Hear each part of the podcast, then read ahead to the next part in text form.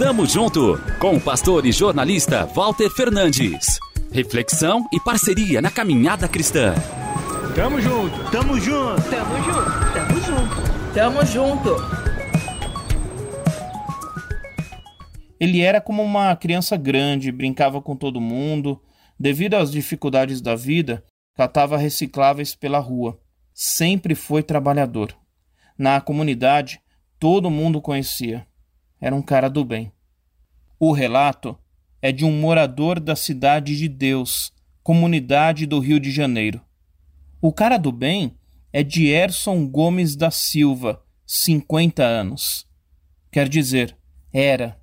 O catador de materiais foi morto em uma ação policial no dia 5 de janeiro de 2023. O motivo?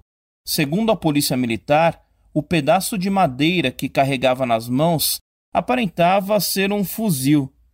Dois tiros. Um equívoco.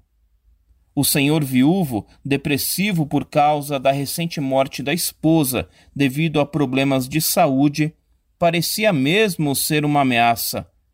Mais uma ameaça preta, pobre. Material descartável, em plena cidade de Deus. Ironia que se repete diariamente. Repetitiva essa coluna, pode dizer alguém. Ou até você mesmo. De novo esse assunto? Assim será. Até que todo homem seja reconhecido como precioso, sem distinção. Vida de valor inestimável, criada à imagem do Criador comprada na cruz por alto preço. Tamo junto, avante! Tamo junto com o pastor e jornalista Walter Fernandes. Reflexão e parceria na caminhada cristã. Confira mais em transmundial.org.br e compartilhe.